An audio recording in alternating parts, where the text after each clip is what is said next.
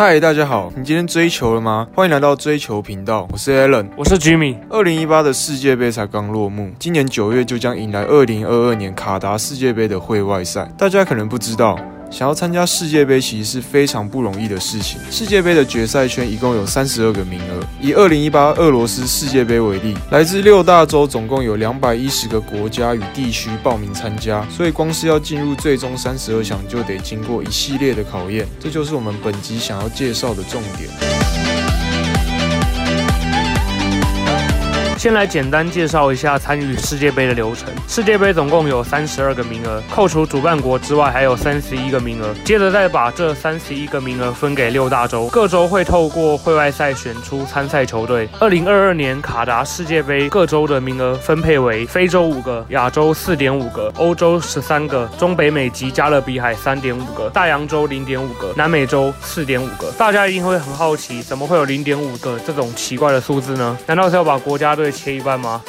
当然不可能是这样啦，因为世界杯的名额真的太珍贵了，所以所谓的零点五个，就是指这个国家除了参加各州的资格赛之外，得再参加所谓的洲际附加赛，获胜的球队才能晋级最终三十二强。至于六大洲的名额数量是怎么分配的呢？其实就是依照男子足球的世界排名来分配。世界足坛基本上由欧洲与南美洲两大强权给垄断，所以这两个州被分配到的名额也相对比较多。以今年七月的世界排名为例，前十名有。六名来自欧洲，四名来自南美洲，而欠缺名额则是由二零一五年五月在苏黎世所举办的国际足龙大会所决定。至少二零一四、二零一八、二零二二年世界杯的名额分配都维持一样。不过之前好像有听到风声说，由于连续几届亚洲球队在世界杯的表现都不甚理想，所以可能会被砍名额。看来亚洲国家得好好努力了。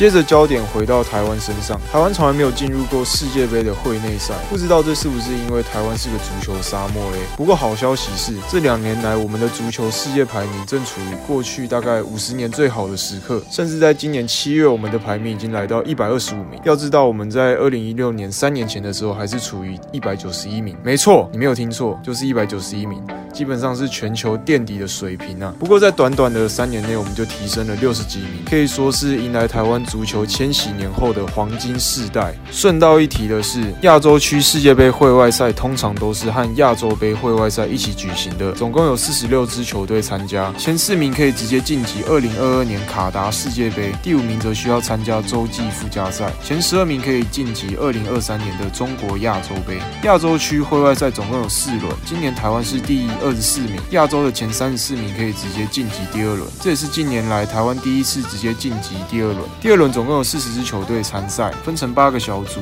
每组五支球队。八个小组的第一名以及四个成绩最好的小组第二名，总共十二支球队可以晋级到第三轮。这一次我们台湾被分到 B 组，同组的国家有澳洲、约旦、科威特以及尼泊尔，可以说是毋庸置疑的死亡之组啊。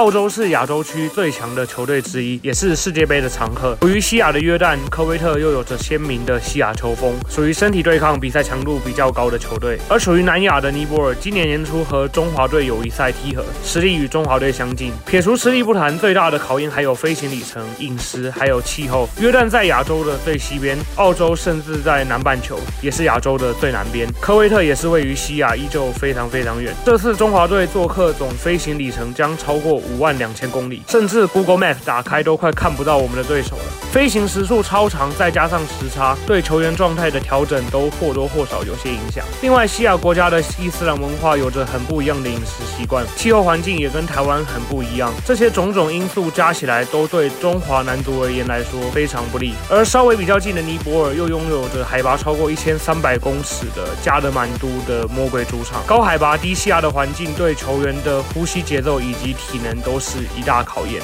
最令人担心的就是这次 B 组的同组对手中华队，过去在历史对战成绩可以说是一胜难求。目前中华队在过去二十年来从来没有在世界杯会外赛拿过任何的积分，不知道这次在面对死亡之组以及球员心理的压力之下，有没有机会可以成功晋级第三轮呢？不过无论几率再怎么小，台湾人都还是会全心全意支持中华队。我想，身为一个足球迷，都是真心期盼有一天也可以在世界杯上。看到台湾队发光发热吧。